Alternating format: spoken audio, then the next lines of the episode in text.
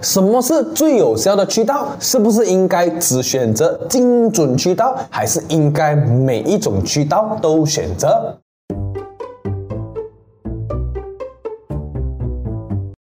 每天一分钟，越来越成功。早上好，今天呢，我们就会谈谈什么是渠道。对于我以前来说，我觉得最容易的就是这个格子了。以为说啊，我卖产品，那我就放我的渠道是百货公司哦。啊，以为我卖服务，我就把我的渠道放成是 Facebook 上面打广告喽。但是直到我深入了解后，才发现原来 Business Canvas 里面的渠道不是简简单单的卖东西。的渠道而已，听好啊！渠道就是用什么管道来接触目标客户，并向他们传递你的价值主张，看到吗？两大关键词：第一，接触目标客户；第二，传递价值主张。